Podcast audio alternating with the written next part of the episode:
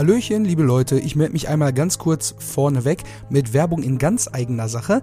Wir haben, wie ihr vielleicht gesehen oder auch gehört habt, äh, T-Shirts gemacht. Haben wir versprochen, haben wir durchgezogen, die sind jetzt da, könnt ihr bei uns käuflich erwerben. 22 Flocken und Versand ist natürlich Inclu. Äh, ja, und dann schickt uns am besten eine E-Mail, wenn ihr eins bestellen möchtet, denn die Dinger sind wirklich strengstens limitiert und da müsst ihr schnell sein. Wir haben alles von S bis 2XL, meine ich da. Schickt uns eine E-Mail an die folgende Adresse eine Minute Hardcore at gmail.com. Alles zusammengeschrieben. Und dann könnt ihr euch eins dieser ganz, ganz seltenen Stücke ergattern. Ich würde mich freuen. Und worüber ich mich auch freue, ist die heutige Folge. Denn die startet jetzt und wir haben einen Stargast dabei. Bleibt auf jeden Fall die ganze Folge dran. Denn the one and only Christian Kamann, aka Marc Kampmann, ist in unserer Folge zu Gast. Ich freue mich tierisch drauf und in diesem Sinne viel Spaß mit der Folge.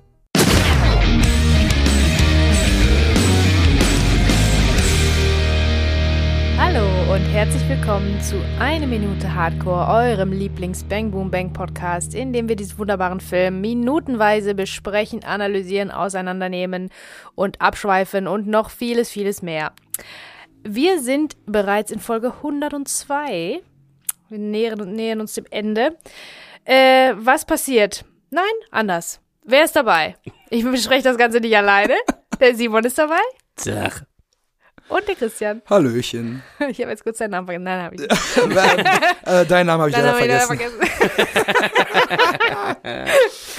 so, also. Die alte Frankie-Masche. Ja. Ach, der Frankie, das ist auch schon lange her, ne? Gut, also, was passiert? Rest, Rest in Porn, oder? Rest in Rest in Porn. Also, in Minute 102 passiert gar nicht so viel. Aber eigentlich passiert ähm, was ziemlich Großes für den Zuschauer, weil alles löst sich auf. Der, das, der Knoten löst sich und man erkennt endlich, was da abgegangen ist. Ähm, und zwar sehen wir als erstes das Bild äh, von einem Camcorder, das wissen wir zu diesem Zeitpunkt noch nicht, aber abgefilmt von einem Camcorder, der wiederum ähm, die Geschehnisse in Kampmanns Büro abgefilmt hat, wo dieser Deal gemacht wurde, das todsichere Ding, das sogenannte. Und der Schlüssel platziert wurde im Tresor. Das sehen wir alles über die, den Camcorder von Melanie. Äh, die guckt sich das Ganze an. Ähm, auf den Toiletten vom Flughafen vermeintlich. Dann geht sie raus ähm, und dann ähm, sehen wir auch schon äh, quasi das, die, die Sicherheitskontrolle und auf diesem Computer läuft der, läuft der Rucksack mit den Moneten übers Band und ein Security-Mann äh, macht ganz große Augen Und einen großen Mund und einen auch. großen Mund. Das kann man schon mal Guckt sagen. ganz, ähm, ja, guckt äh, belämmert aus der Wäsche. Ja. Irgendwie so. Hypnotisiert. Kann man vielleicht sagen. Hypnotisiert. Quasi. Das kann man sagen. Äh, ja, Ja. und das war's. Genau. War gar nicht so Richtig. schlecht, oder? War, war gut, war gut, weil es passiert ja auch gar nicht so Oh, nicht viel. so Nein, aber äh, ja, wir starten ja mit einer weichen Blende von ähm, meine Reiselektüre. Dann bleibt die Kamera kurz drauf. Andi Kek, der Polizist, der die Tasche aufgemacht hat, und eine weiche Blende auf das abgefilmte Camcorder-Display. Genau. Was und wir dann später jetzt, natürlich erst sehen. Das ist jetzt ganz schlau gemacht, weil, ähm, also wir wissen, der Zuschauer weiß, versteht erstmal nicht so ganz, was los ist. Es werden, ähm, die Kombination wird ins Zahlenschloss eingegeben, aber es liegt auch auf der Seite, was wir auch, dadurch sind wir auch so ein bisschen desorientiert, sollen wir auch sein. Mhm. Und ähm, ja, erst dann gibt's den großen, den Reveal, dass man sieht, erstens, was gefilmt wurde. Ne, also das, Mhm. das, dieses Zahlenschloss-Ding, ähm, das steht ziemlich lange, damit der Zuschauer sich erstmal so ein bisschen orientieren kann. Denken, was war jetzt nochmal Zahlenschloss? Okay, und dann fängt man an, die Situation zu erkennen mit an den Stimmen im, im Hintergrund, Mhm. weil das so ein wichtiger ein Kernsatz natürlich auch ist. Der todsichere Ding. Raumschlucke, ne? ja. dieses Gespräch, dann, dann merkt der Zuschauer langsam, welches Gespräch das ist und dann kommt noch der Reveal, auf wo wir das jetzt gerade sehen und da muss dann auch der Zuschauer erstmal schalten, wessen Kamera das ist. Dann irgendwann sieht man die Beine, also es baut sich so langsam Genau. auf, was ganz schlau gemacht ist. Und auch gleichzeitig natürlich mit einem langsamen Zoom, da kommen wir aber Genau. gleich zu. Wir müssen natürlich erstmal über das Wichtigste überhaupt sprechen, denn jetzt kennen auch wir endlich, wenn wir es nicht schon im Büro damals entdeckt haben, die Kombination von Kampmanns Tresor. Die ist selbstverständlich als kleiner Callback nochmal auf das Gespräch mit Melanie, beziehungsweise ist ja ohne Melanie, nachdem Melanie ja rausgebeten wird aus dem Büro, wir haben ja was unter Männern zu besprechen, was geschäftlich ist. Dann sagt er, ne, 90, 60, 90 sind die Noten, warum wir dich hier eingestellt haben. Für was anderes ist die nämlich nicht zu gebrauchen. Und das eben die Kombination 90, 60, 90 jetzt den Tresor hier öffnet. ja, ist hat natürlich halt nochmal ein kleiner Wink mit im dem Kopf, Zaunfall. Ne? Genau. Das ist ein richtiger, ja, weiß ich nicht.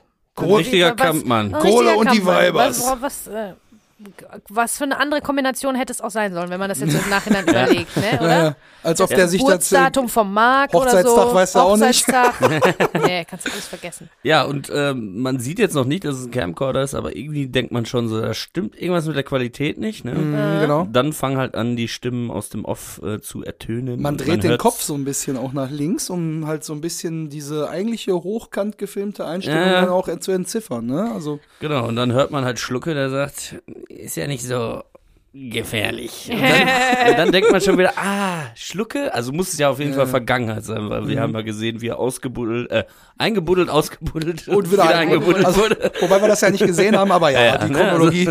Das ist alles passiert seitdem. Ähm, das heißt, es ist Vergangenheit. Man kann es wahrscheinlich verorten und sagen, ah ja, jetzt sind wir hier in Kampmanns Büro. Ähm, und ja.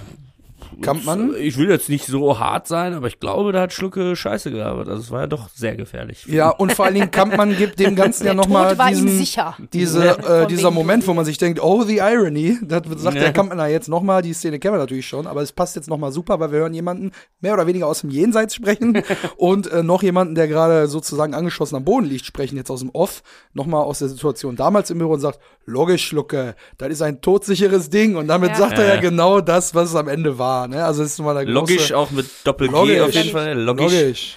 Ja, und er sagt halt den Titel auch nochmal, ne? Also n- nicht Bang Boom Bang, Die Subline, sondern ne, die, den Subtitel. Ja.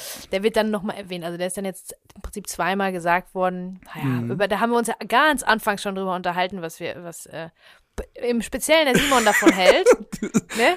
Ja. Rückblenden, Ja, ne? Rück- wenn Rückblenden die sind ja Titel genannt werden. Ja, ach Aber so, wenn du das. auf den Moment wartest, dass der Titel äh, also gesagt wird, damit man Ja. weiß, warum das so heißt. Ja, Ne? Ja, man freut sich dann immer.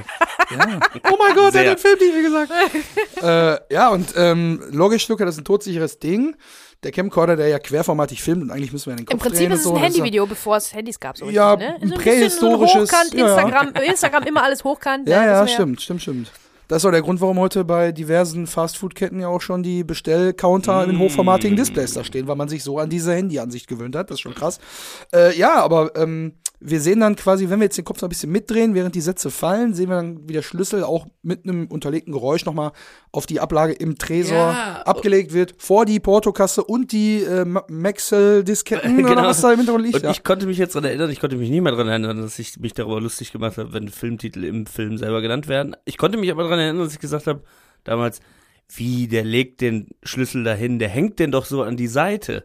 Nee, nee. Und ich dachte immer so, was habe ich denn da für eine Gehirngrätsche? Ich habe das doch gesehen. Jetzt weiß Weil ich das warum. liegt, ne? Weil das liegt. Ach so. Und es sieht halt so aus, als wäre da so ein kleiner, so ein kleiner Stift oder so ein kleiner Nagel oder so. Und der hängt den da quasi so hin. Ach so. Wie so das- das- Hotelschlüsselmäßig an der Wand. So. Wenn das gerade wäre, keine Ahnung, man hat den Film ja irgendwie hundertmal gesehen, Ah. aber irgendwie hat mein Gehirn das so abgespeichert. Weil es schon immer verkehrt war. Weil wegen Gravitation geht das ja nicht, dass man den da so hinlegt. Deswegen dachte ich immer, der wird den aufhängen. Da wäre ja eigentlich so, eine Und Einstellung irgendwann, dann, da müssten wir jetzt mal gucken, welche Minute das war. Wahrscheinlich irgendwie 20, 30 oder so. Mhm. Ähm, dass ich da so sag, wie, der legt den da hin, hängt den doch auf. Und du so, nee, nee, bla, bla, bla. dann hatten wir so ein kleines Zwiegespräch. Kann- kann äh, wohl sein, ja. lange wieder, Könnte äh, sein. aber viel Zeit mit gut gemacht. kann würde ich ich jetzt nicht, kann ich dieser nicht im Unterhaltung. Aber das, ja, das ist, oh Mann, Ja, ja. Aber ich- wie sich das ich einbrennt, mir, ne? Ja, und ich dachte Ja, ja. mir dann so, ja, bin ich denn doof? Ich weiß doch noch, dass der den da irgendwie so aufhängt. Und jetzt weiß ich, Ich warum. will jetzt nicht Erst sagen, aber ich ja, meine- du bist doof, aber Der, ja, Zuschauer, aber schon doof. Der Zuschauer soll ja auch ein bisschen desorientiert sein. Sonst, Ja, also das ja. darf ja auch nicht irgendwie zu schnell und zu offensichtlich sein. Ähm, ja, ne, man hätte auch einen anderen Satz aus der Unterhaltung nehmen können, irgendwie, weiß ich nicht, ich leg den Schlüssel jetzt hier rein und äh, Luigi kommt und äh, tut da so und so viel Geld rein. Also es ist schon alles äh, sehr sorgfältig ausgewählt, warum das genau diese Sätze sind, die man nochmal hören, hören kann und warum das aber auch alles irgendwie so ein bisschen bildlich einen so ein bisschen äh, ne, desorientiert. Man denkt, hä, was ist denn da muss jetzt so los? um, um Folge die Kamera denn da? 27, 28 muss rum gewesen Na, sein. gut geschätzt, aber. Ja. Ja, Naja, und dann ähm, kommt auf jeden Fall ein, ein langsamer Zoom. Genau. Ne? Also währenddessen, glaube ich, zoomt schon die ganze Zeit ganz Genau, langsam, fast so ganz- unsichtbar. bisschen. Ganz langsam. Genau, Ich habe auch und- mit 10 A's geschrieben, ganz langsam. Genau, und dann kommen irgendwann die Ränder von dem Display ins Bild. Ja, und währenddessen irgendwann sagt Marc im Hintergrund noch, das machst du mit links, Schlucke.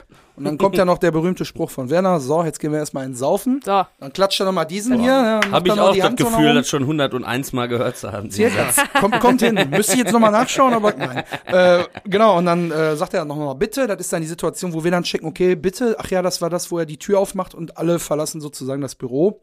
Ja, das Ganze ist dann mehr oder weniger der, der Startpunkt, wo jetzt der große Reveal auch auf dem Display stattfindet. Ja. Ne? Denn der langsame Zoom heraus zeigt dann so, okay, wir sehen jetzt ein Gehäuse, wir sehen das aufgeklappte Display. Ja, der aufmerksame, Bild, genau. der aufmerksame Zuschauer ähm, fängt dann an, sich vielleicht an dieser Stelle zu überlegen, wo haben wir denn diese Kamera schon mal gesehen? Weil wir haben die Mhm. ja gesehen.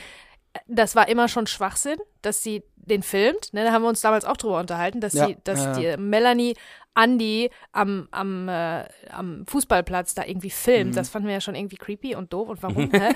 Aber das ist ganz wichtig, damit man diese Kamera einmal gesehen hat, ne? dass sie nicht aus dem Nichts kommt. Ja. Chekhovs Camp quasi. Chekhovs Camp. Und die wurde, und das ist jetzt meine Theorie, die wurde da nochmal irgendwie platziert beim Fußballplatz. Denn eigentlich, und da komme ich nachher nochmal drauf, eigentlich sollte die Kamera schon mal im Film aufgetaucht sein.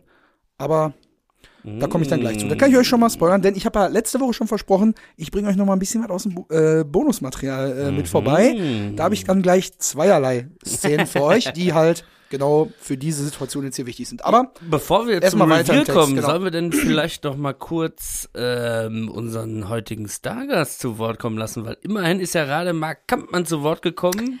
Der Marc, der Kampmann. zum äh, Anlass nehmen, unseren lieben äh, Christian Kamann zu Wort kommen zu lassen. Yay! Ähm, sehr, mich. sehr, sehr viele Nachrichten, sehr ausführlich. Also würde ich sagen, wir splitten das vielleicht, dass wir vielleicht ähm, jetzt ein paar machen und dann am Ende noch mal ein paar. Du hattest ja auch Szenen aus dem äh, Bonusmaterial, die noch äh, dann auch mit Mark Kampmann äh, sind, um das auch schon mal zu teasern. So, Moment. Erstmal müssen wir jetzt mal sacken lassen für alle. die, wer das noch nicht Christian verarbeitet hat, Kamann, Ja. Leute, Christian Kamann ist unser nächster super geiler Stargast hier. Und ich freue mich schon voll. Der Mark. Der Geil. Mark. Der Ja, Mark. super cool. Der Äh, eierkneifende Mark Oh, das soll ich also. mit Fluppe bin im ich ja Mund über so den Hof gespannt läuft. zu hören, ja, Oh, wir ja. was der so zu erzählen hat. Wir freuen uns einfach sehr, sehr, sehr, dass es geklappt hat jetzt noch auf den letzten Metern. Wir mussten das natürlich auch dramaturgisch so ein bisschen anordnen, ne, dass wir jetzt hier zu hinten raus noch ein paar Highlights haben. Ja. Ähm, auch wenn Mark jetzt quasi nur aus dem Off äh, stattfindet in der Szene, ist es aber trotzdem das letzte Mal im Film, dass er zumindest zu hören ist. Und ja, das nehmen wir doch jetzt zum Anlass, bedanken uns schon mal jetzt und äh, ich würde sagen, wir fangen dann direkt an mit der ersten Sprachnachricht. Ich Ja, bin gespannt wie ein. Bettlaken, weil Hau ich weiß ja noch gar nichts. Das haben wir ja schon mal erklärt. ne? Ja. Du bist uns ja da voraus. Also ich habe keine Ahnung, was passiert und ich, Ich bin auch nicht. gespannt. Bin auch gespannt. Ja, die erste Frage äh, war häufiger so, wir haben unterschiedliche Antworten bis jetzt gehört. Wie ist denn die Zusammenarbeit zu, äh, zustande gekommen? Es ist ja ein Debütfilm äh, von Chris, äh, Peter Torwart gewesen ähm, und auch von, ähm, von Herrn Kamann ja quasi, der äh, aus dem TV-Bereich kam Genau, und da ja. quasi nochmal so ein bisschen ne? Ja. neue Orientierung äh, gehabt hat. Und äh, ja, da wollte ich natürlich wissen, wo habt ihr euch kennengelernt? Kanntet ihr euch schon? Hat, war ja manchmal so, dass man sich von anderen Projekten kannte oder dass man ganz normales Casting hatte. Und das ist, was Christian uns aufgesprochen hat. Ja, wie Peter Torwart und ich zusammengekommen sind, ist eigentlich sehr lustig. Ich versuche es kurz zu machen. Ich lebte damals in New York, ging zur Schauspielschule. Es war, glaube ich, 1997. Ich war von 95 bis 99 da. Und ich hatte in den Semesterferien ein Casting hier in Deutschland für eine neue Sendung, die hieß Die zwei beiden vom Fach. Zwei äh, trottelige Handwerker im Ruhrpott, die alles auf, den- auf den Kopf stellen und nichts geregelt kriegen. Hilmi Süßer sollte die andere Rolle spielen. Das stand wohl schon fest. Und unter anderem waren Henning Baum und ich gecastet für diese andere Rolle. Ich kam in ein Castingbüro und ähm, ja, keiner hat sich so richtig mir vorgestellt, äh, bis auf Peter. Und er sagte dann, ja, ich bin der Peter, ich mache das hier mit dir. Tut mir leid, dass wir die andere Rolle als Schauspieler jetzt, äh, weil es war halt ein, ein Türke, ähm, dass wir den nicht da haben, aber ich mache das jetzt mit dir, ne? Keine Sorge und so. Naja, auf jeden Fall, der Peter hatte so eine riesen Faxrolle in der Hand mit dem Text, mit den verschiedenen Szenen. Und irgendwie lief es nicht. Also ähm, ich war sehr, sehr unzufrieden und sehr unglücklich und bin nach Hause, also beziehungsweise habe ich mir ein Auto reingesetzt, habe erstmal meinen Schädel auf mein äh, Lenkrad gedonnert und habe gedacht, diese Rolle kriegst du nicht. So. Und dann äh, habe ich das meiner Freundin erzählt und war erstmal total niedergeschlagen, weil das hätte mir sehr, sehr gut gepasst, äh, da jetzt in den Semesterferien das noch zu drehen. Aber ein paar Tage später klingelt mein Telefon und wer war dran? Peter Torwart. Peter ruft mich in Köln an und sagt, ja, Christian, ich wollte mich nochmal melden. Ähm, vielen Dank übrigens, dass du gekommen bist. Mir hat das sehr, sehr gut gefallen, was du gemacht hast. Aber eigentlich muss ich dir sagen, also jetzt vergiss das mal. Ich mache zwar diesen Piloten, aber ähm, die Serie mache ich nicht mehr, weil ich mache danach meinen Kinofilm. Und eigentlich wollte ich die Gelegenheit nutzen, dich mal kennenzulernen, weil ich wollte dir gerne eine Rolle in meinem Kinofilm anbieten. Dann habe ich natürlich gedacht, der verarscht mich jetzt. Und dann sagte er so, ach ja, nebenbei, und dein Vater spielt Dieter Krebs. Ich habe gedacht, jetzt verarscht er mich noch mehr. Also äh, das war jetzt echt ein bisschen zu viel des Guten. Und ich habe das überhaupt nicht geglaubt. Und dann sagt er, ja, und ich schicke dir jetzt mal ein paar äh, das Drehbuch zu und ein paar Sachen, Unterlagen und so, die ich zusammengestellt habe. So ein Soundtrack, so Moods und so weiter. Und äh, guck doch mal rein, würde mich freuen, wenn du es liest und wenn du das äh, spielen würdest. Also es war eigentlich nur so ein Kennenlernen und die Rolle ist, das ist die ultimative Rolle für dich und so. Ich hoffe, es gefällt dir. Naja, und dann kam das Drehbuch und ich habe es gelesen. Also das Drehbuch äh, war natürlich 90 Minuten lang. Ich habe es, glaube ich, in 60 gelesen. Äh, so verschlungen habe ich das und war danach total geplättet und habe gedacht, boah, was ist das für ein Hammer-Drehbuch und was für eine Hammerrolle. Ja, und dann habe ich zugesagt und the rest is history.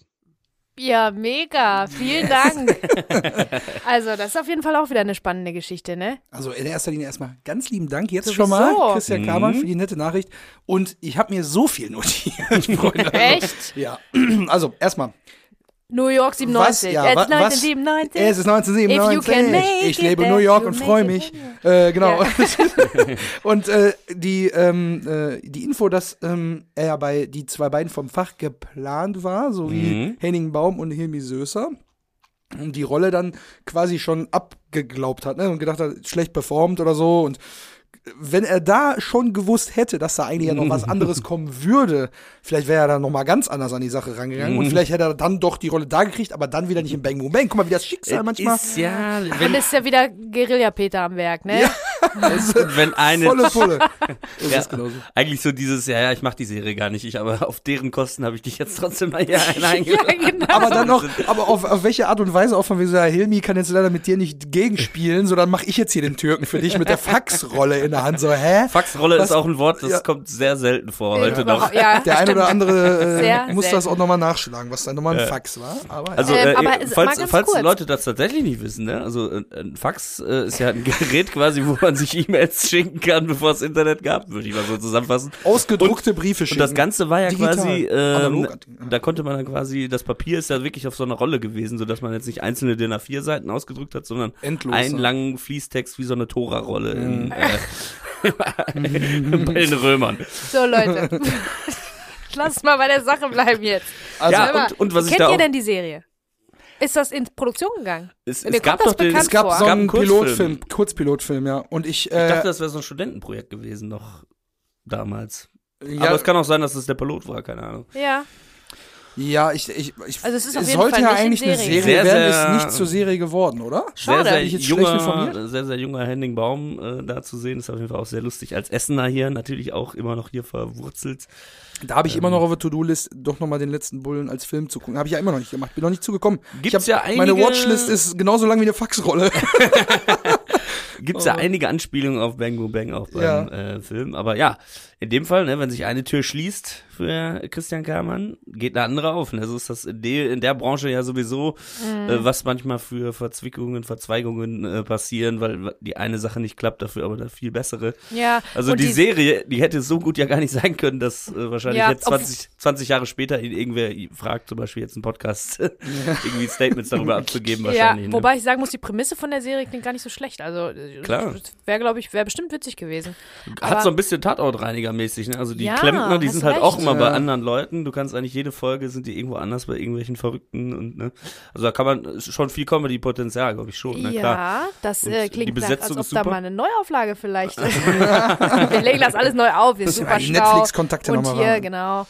Nee, aber ist die tatsächlich aber ein TV-Film geworden. Ah ja, okay. Ein knackiger 27 Minuten übrigens. Also super, 27 Minuten. Also, ähm, ja, und die wenigsten Geschichten sind ja, äh, wie hast du die Rolle gekriegt? Wie ist das zustande gekommen? Ja, ich bin dann zum, zum Vorstellungsgespräch gegangen oder zum, ich bin zum, zur Audition gegangen, zur, zum Vorsprechen. Ja. Äh, also so einfach ist das, glaube ich, so, so stringent, so gerade sind die Geschichten, glaube ich, nie einfach in dem, in der Branche. Da ist es immer alles, dann habe ich den getroffen, dann habe ich den getroffen, dann habe ich mit dem eingesoffen und dann hat er mir sein Drehbuch in die Hand gedrückt und dann saß ich beim Arzt, dann war mir langweilig. So, Genau, ne? ja. Also, äh, so geht das alles. Ja, Aber cool. immer, immer wieder ein bisschen Zufall dabei. Und wie jeder, jeder Einzelne gesagt hat, ich habe das Drehbuch sowas von verschlungen und ich habe mir das durchgelesen und ich war so begeistert. Es war ja, also am Ende war es ja dann doch irgendwie, sobald der Peter guerillamäßig das Drehbuch rübergeschickt hat, war ein Selbstläufer, weil jeder von dieser Story, die ja nun mal wirklich sehr unterhaltsam ist, äh, war, er, jeder war davon hellauf begeistert. Ne? Hat richtig eingeschlagen bei jedem, der da äh, angedacht war. So. Mega geil. ich möchte und, noch mehr hören. Und stell Ja. mal vor, jetzt die Rolle, die er gespielt hat, sollte wahrscheinlich irgendwie ein selbstbewusster Klempner oder was sein, so, ne? Und er hat es dann vielleicht nicht so hingekriegt, dieses Selbstbewusstsein rüberzubringen, ist dann halt aber so ein bisschen markmäßig halt rübergekommen Mhm. oder so, ne? Und dann hat Peter gesagt, gedacht, so, bah, das will ja genau passen zu diesem Mark, ne? Mhm. Ähm, da kommen wir dann gleich auch noch mal zu, ähm, wie denn diese Figur angelegt wurde. Wir hatten jetzt erstmal noch eine allgemeinere Frage. Wie ist denn mit dieser Übergriffigkeit von äh, Mark Kampmann, ähm, ähm, ja, wie das so war und ähm, das ist ja quasi die Szene, bevor dieser Camcorder jetzt da angeschaltet geschalten wurde, wo Ja. er alleine mit Melanie in dem Büro ist. Ähm, wie das war, das zu spielen. Jetzt ist heute natürlich äh, Hashtag MeToo und so weiter. Also Ja. es ist natürlich auch ein Kind seiner Zeit, diese Rolle und diese Szene auch. Und ja, da hat der Christian uns jetzt lieberweise auch nochmal eine Einschätzung zugegeben. Ja, was denke ich über Mark Kampmann und würde ich den heute nochmal so spielen? Also egal ob früher oder heute, es ist einfach eine sehr äh, tolle Rolle für einen Schauspieler, so einen Ekel zu spielen. Diese Rollen äh, verlieren nie an Beliebtheit, äh, ob nun 1998 oder äh, 2021.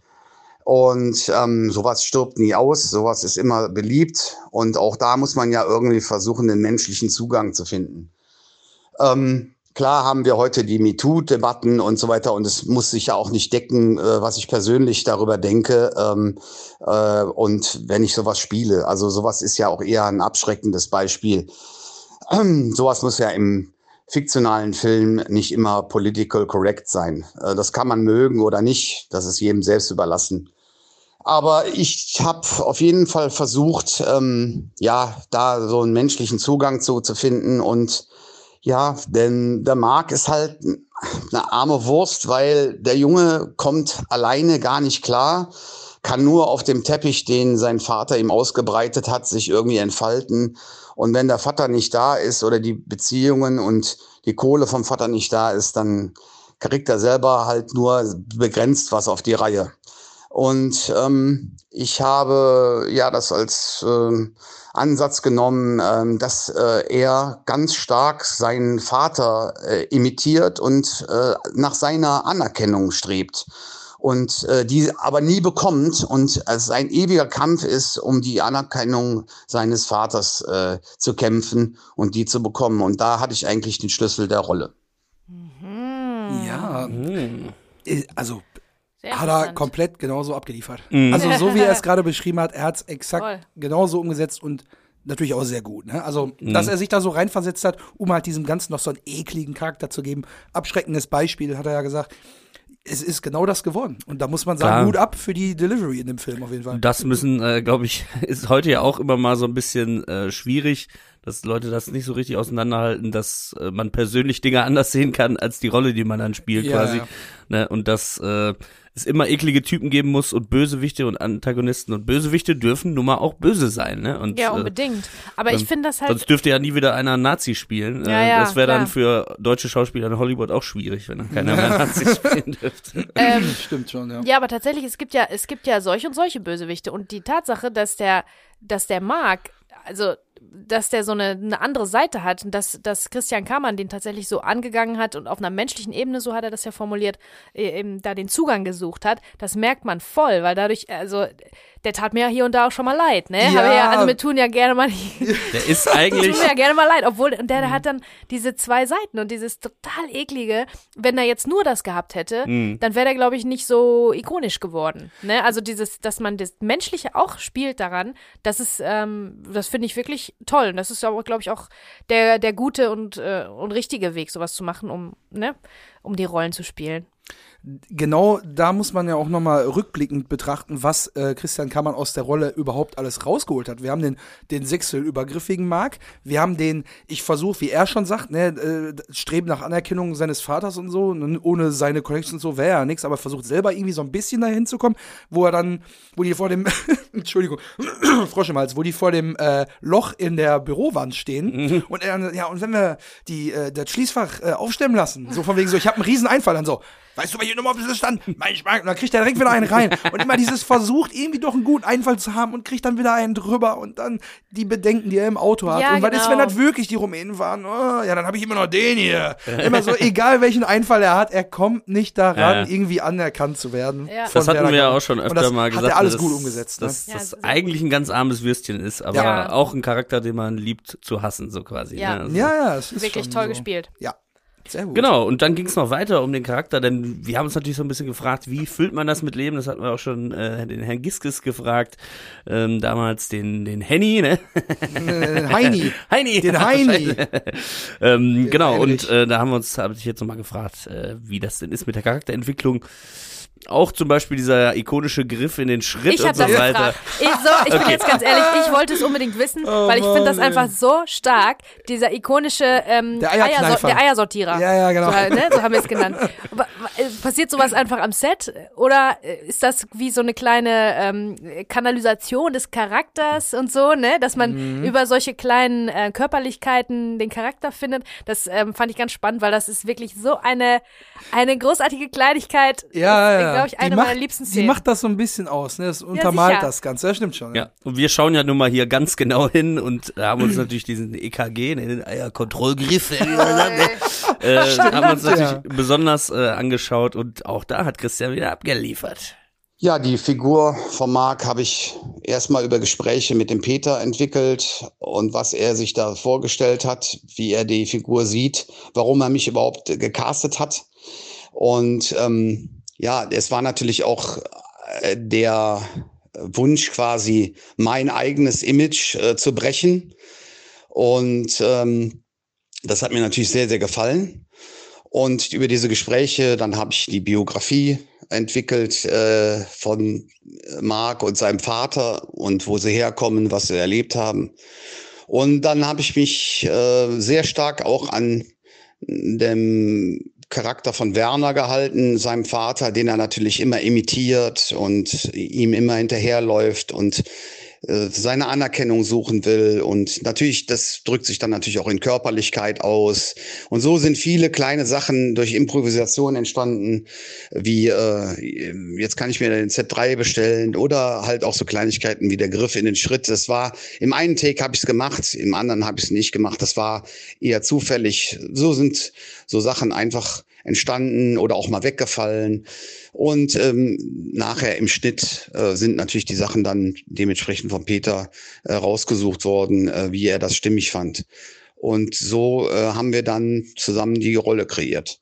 Ja, und hier mal wieder das Zeichen, ist es so viel, was Movie Magic am Ende ausmacht, ist improvisiert. Da macht der Schauspieler dann irgendwie nochmal diesen einen feinen kleinen Unterschied selber durch Zufall aus, der bei uns so wichtig wird, dass du Voll. sagst, ich will wissen, ob der Stell dir mal Eierkneifer vor, der. Eiersortierer. Ja, ja, der Aber, EKG, ne? Äh, äh, ja, äh, stellt euch mal vor, es gibt in, in, in einem Paralleluniversum gibt es eine Version von dem Film, wo er den anderen Take geschnitten hat. Da gibt Ja. es das einfach nicht. Dann ist Marc für mich ein ganz anderer Mensch, wenn er das nicht macht.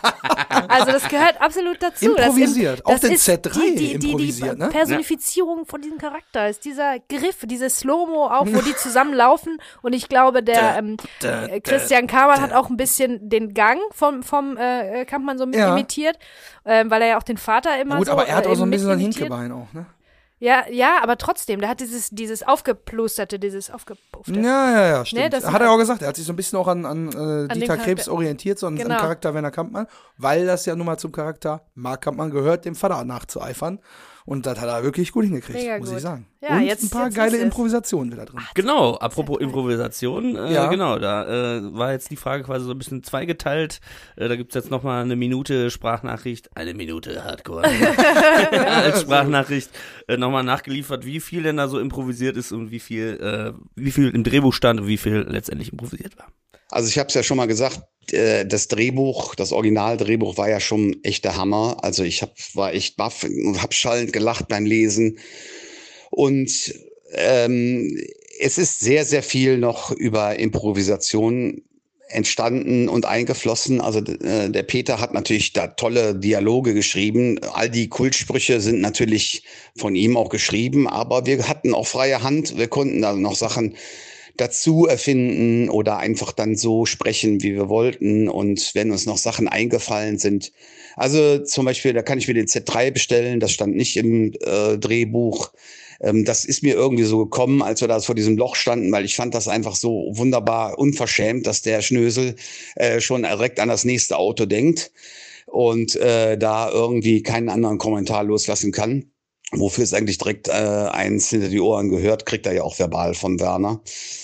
Und ja, wir konnten eigentlich sehr viel freie Hand da machen und der kreativ freien Lauf lassen. Und es wurde doch schon noch sehr, sehr viel improvisiert.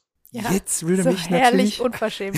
Jetzt würde mich natürlich interessieren, ob dann der verbale Konter von Dieter Krebs ebenfalls improvisiert war oder ob der eigentlich auf die Situation davor.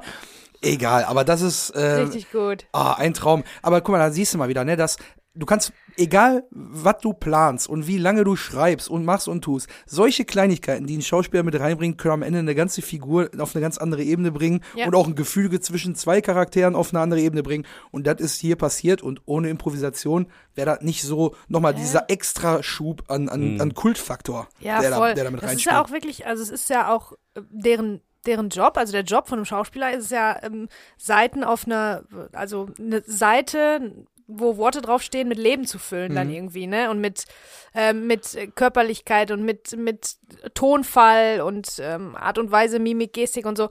Und ähm, das ist aber hier richtig, richtig toll gemacht. Also sowohl von Christian Kamann als auch, das haben wir auch bei Ralf Richter schon oft besprochen, oder äh, Dieter Krebs, die spielen alle ähm, viel mehr, als auf der Seite steht, ne? Und dadurch, deswegen lieben wir das alle so. Mhm.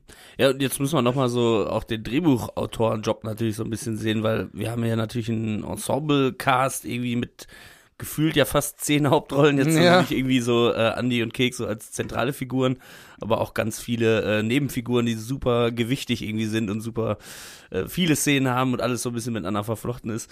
Natürlich ist dann, wenn man wahrscheinlich als Schauspieler in der Rolle drin ist, fällt einem das so ein, ey, ich bin jetzt hier voller Schnösel. Was würde ich denn denken, wenn ich jetzt hier runtergucke aus diesem Loch auf das kaputte Auto? Dann würde ich mir da denken, ja, ich brauche ja mal ein neues, oder? Also es ist ja so total geil. Und äh, ich meine, das muss man als Drehbuchautor dann hinkriegen, zu sagen, okay, was denkt der jetzt in der Situation? Was denkt der in der Situation? Was würde der und der sagen? Figuren, die es ja gar nicht gibt, die noch keine, ähm, ja, die noch nicht, äh, wie sagt man, verkörperlicht sind. Einfach Ja, ja. so. Die sind noch einfach in dem Gehirn von dem Autor drin. Ähm, das heißt, sowas sollte sich ja jeder Regisseur dann auch offen halten, zu sagen, ey, du bist ja jetzt gerade in der Rolle, du bist diese Person. Was fühlst du, wenn du da rausguckst? Wow, der Satz passt voll geil. Ja. So, ne? Und dann nicht so sagen, nein, das habe ich so nicht geschrieben, ich bin das, äh, Ja. das äh, geniale äh, Schreib, äh, Schreibwunder und äh, alles wird so eins zu eins nur so geschrieben. Aber äh, liegt es so dann auch daran, dass der Peter ja schon mehrfach gesagt hat, den Film kann man heute so nicht mehr, könnte man, also den Dreh, den es damals gab, könnte man heute nicht mehr so machen, weil alles so durchgetaktet ist und dass man nicht die Zeit für solche Zufälligkeiten gehabt hätte heute? Oder wie meinst du? Also, Ich denke schon, dass man heute, heute noch so eine Magic ich glaube schon, also eine andere, eine andere Art von Magic. Ich glaube, was jetzt gemacht wird, ist, dass äh, im Voraus vielleicht viel mehr geprobt wird und Charaktere geworkshoppt und so weiter und so fort. Ich glaube, wenn es dann ans Drehen selber geht, dann ähm, also Effizienz, hat man ne? vielleicht nicht mehr so viel Zeit, aber ähm, vielleicht hat der Regisseur dann die Möglichkeit gehabt, vor, im Vorfeld mit den Darstellern zusammenzuarbeiten oder für, ein- für ein Wochenende mit allen zusammen irgendwie äh, Table Reads zu machen und solche Sachen, sodass Mhm. alle sich kennenlernen, weil die spielen ja auch miteinander und äh, playing ähm, also off off each other, ne? Also die das spielt die spielen spielen sich gegenseitig an und spielen Zurück zurück, und- ja, spielen ja. zu. Genau so. Ähm, und ich glaube, das werden die bestimmt, wird heute bestimmt auch noch so gemacht bei Filmen. Nur halt nicht unbedingt, wenn Kamera, äh, also wenn das die ganze Crew schon da ist, weil die sind ganz schön teuer. Die darf nicht so lange Ja. arbeiten. Leider wahrscheinlich ist es aber nicht der Regelfall, dass äh, wirklich noch geprobt wird vorher. Also, Nein? Meinst du ja, nicht? nee, also es- so ganz, also die Hauptdarsteller natürlich, dass die irgendwie sich kennenlernen und so weiter, aber dass jetzt jeder, äh, jede Szene einmal schon vorher irgendwie so großartig ausgearbeitet wird. Also hm. Es ist ja nun mal auch Glück Es ist da, der digitalen Produktion, und, dass du halt relativ viele Takes ohne großartigen Zeitverlust tatsächlich machst, weil, ne, es, hättest du alles analog noch produziert, wäre es natürlich eine Katastrophe, viel zu viele Takes zu benutzen, aber so kannst du einfach drücken, drücken, drücken, das zack, zack, Material zack. selber und so, genau, also du, so du bist effizienter, aber äh, ich glaube einfach, dass der Raum für so Improvisation und so schon noch da ist, aber nur nicht mehr in so einem Oh, wir lassen einfach mal laufen und dann sortieren wir am Ende einfach mal auf entspannt aus, was wir so nehmen. Die, den Raum hast du nicht mehr. Ja, ne? ich meine, ich die, glaube- dann, dann müssen die Schauspieler halt, die sind natürlich da mitgewachsen und müssen dann noch mehr die Figuren im Vorfeld schon verinnerlichen. Mhm. Um sich dann schon mehr reinzudenken. Und wenn dann, sagen wir mal, das Drehbuch wirklich eine, offene Stelle lässt und sagt, hier bitte des Charakters entsprechend eine Reaktion äh, improvisieren, dass man da dann irgendwie so. oh, Schreibt man sowas mit rein eigentlich? Du hast jetzt hier den Moment zu improvisieren und irgendwas Also es gibt ja in den amerikanischen Komödien super geile Outtakes auch immer, wenn man so hört, ähm, keine Ahnung, 40-Year-Old Virgin oder so, ne, weil ich ein großer Steve Carell-Fan auch bin, ähm, wo er da reinkommt und die eine befriedigt sich selber mit der ähm, mit der Brause quasi von der Dusche äh, und er kommt so rein und äh, sagt dann irgendwie so zehn verschiedene Sachen, so weißt du, der bietet dann einfach was an. So. Ah, ja, das okay, ist natürlich okay. dann so, äh, dass man immer verschiedene Takes einfach nimmt und dann hinterher im Schnitt guckt, was ist eigentlich am am lustigsten. So? Aha, okay. Und ja, das ist in amerikanischen Komödien total oft so, auch wenn einer jetzt irgendwie so beleidigt oder so, weißt du, dass die dann so fünf verschiedene Beleidigungen irgendwie Ah, direkt machen. hintereinander weg quasi im Die Prinzip. sich dann zu Hause vielleicht schon mal so denken, boah, ich würde jetzt, auch, was würde so ein Arschloch wie mein Charakter jetzt noch sagen zu dem Mhm. oder so, und dann bietest du einfach mal ein bisschen was an, so, und das kannst du ja wirklich, wie Betsy gesagt hat, wenn jetzt alles Licht und so weiter alles stimmt, kannst du die natürlich schnell hintereinander einfach rausfeuern, ne? Dann hast du den Schuss gegen Schuss und kannst dann einfach so ein bisschen bla, bla, oder Mhm. nimm den. Oder er könnte das sagen, er könnte die Mutter beleidigen, er könnte das machen, oder er könnte das machen. Okay, oder ja. hier ist so ein ganz abgefahrener, wo alle sich so denken, hä, was ist das denn für eine Beleidigung? Und keine Ahnung, ne? Also du bietest einfach eben so Sachen an. Naja, ja, aber, aber es ich meine, so ein bisschen hat's Ralf Richter ja auch so gemacht, ne? Der wollte ja so ein bisschen alle zum Lachen bringen und vor allen Dingen den Peter Torwart dann irgendwie zum Lachen bringen. Deswegen hat er, glaube ich, auch von sich aus schon hier und da Sachen improvisiert. Ah, zum Fahren ziehst du aber flache Schuhe an, ne, Manu? So, äh, solche Sachen. Und das hat er, glaube ich, dann auch gemacht, weil so in dem Moment die Crew und vor allen Dingen der Regisseur sein Publikum waren und der da so ein bisschen äh, eine Reaktion haben wollte, einen Lacher äh, rausholen wollte. Und ähm, ja, das ist dann so ein bisschen nach diesem amerikanischen Vorbild. Ich glaube, deswegen ist das auch so wichtig für Regisseure, wen die casten, weil die casten ja nicht nur eine ne Optik und jemanden, der, weiß ich nicht, gut auswendig lernen kann und auf Knopfdruck weinen, meinetwegen, sondern ähm, das, äh, die ganze Stimmung am Set wird dadurch ja beeinflusst. Das, das, das läuft ja alles zusammen. Vor allen Dingen beim Ensemble-Cast, wie, wie wenn es so viele, äh, viele wichtige ähm, Rollen gibt, viele kleine, aber wichtige Rollen, so wie hier, dass das alles so ein bisschen, dass die Rädchen ineinander greifen, dass zum Beispiel äh, Christian Kamann mit Dieter Krebs, dass sie zusammen gut funktionieren. Ne? Also deswegen ist das so wichtig. Ja. Ja. Ah, Mensch. Ja, Steve Carell hat übrigens, glaube ich, am Ende haben sie den Take genommen, wo er einfach nur sagt, "Ugh, gross. Also eigentlich soll er so sagen, holy fuck oder holy shit oder keine Ahnung, oder so, keine, also ganz viele verschiedene Takes und ich glaube am Ende haben sie nur das genommen, weil er ist ja die, die Jungfrau quasi, die so ein Ja. bisschen da im Club abgeschleppt wird und dann guckt er sich so an, sie macht sich da selbst und guckt sie da und sagt, gross, mit so einem steinernen Gesicht, so, weißt du, so. Und, ja, das war, stand jetzt auch nicht im Drehbuch. Zum Ja. Beispiel. Naja.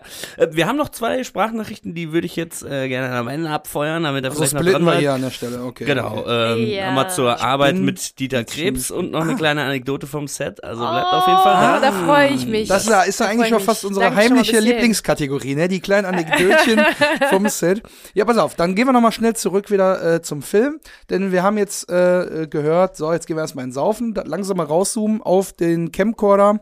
Wir haben ja Marc äh, noch gehört, das machst du mit Linksschlucke, das hat uns jetzt zum Anlass äh, genommen, dass wir hier den lieben Christian Kamann gehört haben. So, da langsam rauszoomen wird jetzt nämlich mit dem Blick auf, den, auf das Gehäuse des Camcorders gezeigt. Wir sehen äh, Frauenhände, äh, relativ freizügige Frauenbeine, diesen Camcorder in der Hand und jetzt quasi hören wir im Hintergrund schon so ein bisschen Gewusel und dann fängt auf einmal dieses hochkant und quer gezeigte Bild an, ein bisschen zu rütteln, denn die Kamera wird, die das gefilmt hat, scheinbar hochgehoben und wir sehen erst so ein bisschen nur so Jeansstoff und dann sehen wir ein Kettchen und dann sehen wir ein paar blonde Haare. Das wird auch so ein bisschen hinausgezögert, damit der Zuschauer Mhm. noch so ein bisschen mehr verwirrt ist, um dann so ein bisschen hochschwenkend irgendwie uns Melanie zu zeigen, die die ganze Geschichte im Büro mit einem versteckten Camcorder gefilmt hat. Und, Und da ist die Video- große Conclusion. läuft äh, im, äh, läuft wiederum auf der Kamera, die diese Melanie im Schoß hat, ist ein bisschen in so einer Inception-Situation. Genau, Jetzt hier, ja. Mhm. na, das Kamera in der Kamera und so weiter und so fort. Ja, weil Ähm, wir, weil wir ja letzte Woche schon drüber gesprochen haben, wie viel sieht die da hinten von den Schließfächern und weiß sie, was da jetzt passiert ist. Und jetzt Genau. will sie nur noch mal sicher gehen, dass es da wirklich genau der Schlüssel war. Und jetzt will sie sich nur noch mal vor Augen führen, was sie in diese Situation hier gebracht hat. Ja, Ja. genau. Und vor allen Dingen will sie, will, will sie dem Zuschauer das präsentieren. Weil das Natürlich, ist natürlich ja. ein bisschen, dass sie die Kamera mit diesem Band, wenn die was Illegales gemacht hat, dass sie das dabei hat, ist natürlich so ein bisschen, warum sollte sie und warum Mhm. sollte sie sich das dann angucken? Das macht sie natürlich für uns, weil Genau. es ein Film ist. ähm, ja, tatsächlich ist es dann so, dann geht die, die, ähm, das, das war vorhin, ging die Tür zu vom, vom Tresor Mhm. noch, ne? Und äh, ist euch aufgefallen, dass das aussieht wie ein Auge? Das sieht original aus wie ein Auge. Das also dieses, diese, dieses Bild vom Tresor, da ist so ein bisschen ähm, Vignette nennt man das drumrum, wenn, so, die, ja, wenn die ja. Ecken ähm, so ein bisschen weich gemacht werden. Und ähm, da, äh, das sieht original aus wie ein Auge, dieses, dieses Schloss vom Tresor. Und das ist Mhm. natürlich auch so ein bisschen, dieses Auge schaut in das Auge der Kamera. Ja. Und wir sehen, dürfen jetzt, also uns werden im Prinzip den Zuschauer werden jetzt die Augen geöffnet, mal ganz plakativ gesagt. Und wir sehen zum ersten Mal an dieser Stelle das Ausmaß der Geschichte und wer da alles involviert ist, wirklich kriegen das jetzt richtig auf dem Silbertablett serviert. Und das ähm, symbolisiert, finde ich, dieses Auge auch. Dieses Auge kann ich dir nämlich erklären, wie das zustande kommt. Denn ich habe ins Bonusmaterial geschaut, Freunde. Und ich würde jetzt eben genau diese Szene sofort aufgreifen wollen. Denn wir bewegen uns jetzt mal wieder, komm, schnallt euch an, steigt mal ein, wir fahren mit dem Bonusmaterialzug in Richtung Fun Facts. so, pass auf. Du, du, Bonusmaterial Christian. du, du. Komm, ey, nee. Du willst einen anderen Jingle, ne? Ja, komm, ey, ich will, gar, ich will gar keinen Jingle. Guck mal, wir sind fast durch. Jetzt brauchst du mir auch nicht mehr mit einem Jingle kommen. Also ich habe ich hab auch nicht immer Bonus. Komm, egal. Also, Irgendwas pass mit auf. verzerrten Gitarren vielleicht? Wir kommen, nein, komm, lass es einfach. Wir kommen jetzt zum Gefüge. Mark Kampmann, Melanie und Werner Kampmann und kriminelle Sachen im Büro. Zweigeteilt, folgende Situation. Einen kleinen Callback kriegen wir nochmal zu unserem vorhin schon angesprochenen sexuellen Belästigungsmark und Melanie. Die Situation, die wir so ganz nah von Melanie gekriegt haben, wo Mark so nebendran sitzt und sie mit Zigarettenrauch anpustet. Davor passiert folgendes. Mark sitzt neben ihr am Tisch, so wie wir die Szene kennen, nur ist viel offener gedreht, also eine, eine, eine Art Totale vom ganzen Büro und die beiden sitzen vorne. Sieht, man hört diese klimperhaften Tasten auf der Tastatur. Mark sagt, sag mal, wo sind denn eigentlich unsere neuen Feuerzeuge? Melanie, Den Rädchen dran. Melanie sagt, die stehen hinten auf dem Schreibtisch, sind gestern geliefert worden. Ah, sagt der Mark und will dann aufstehen, um zum Schreibtisch zu gehen. Melanie rutscht dann aber so mit dem Bürostuhl nach hinten, versperrt ihm den Weg und geht dann selber zum Schreibtisch. Sie greift dann unter den Schreibtisch und holt einen Karton raus mit den Feuerzeugen, nimmt eins raus und wirft dem Mark das so lässig rüber. Der fängt so mit der linken Hand so super locker und sagt dann sogar noch Danke. Er bedankt sich bei ihr.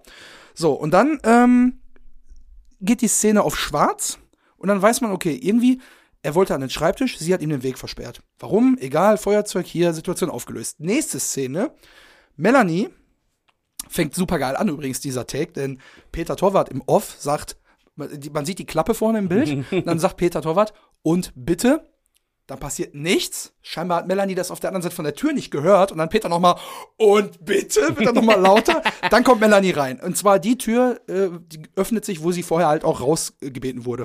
Bei dem Gespräch, ne? Also hinten in der Ecke, die, bei den Aktenschränken.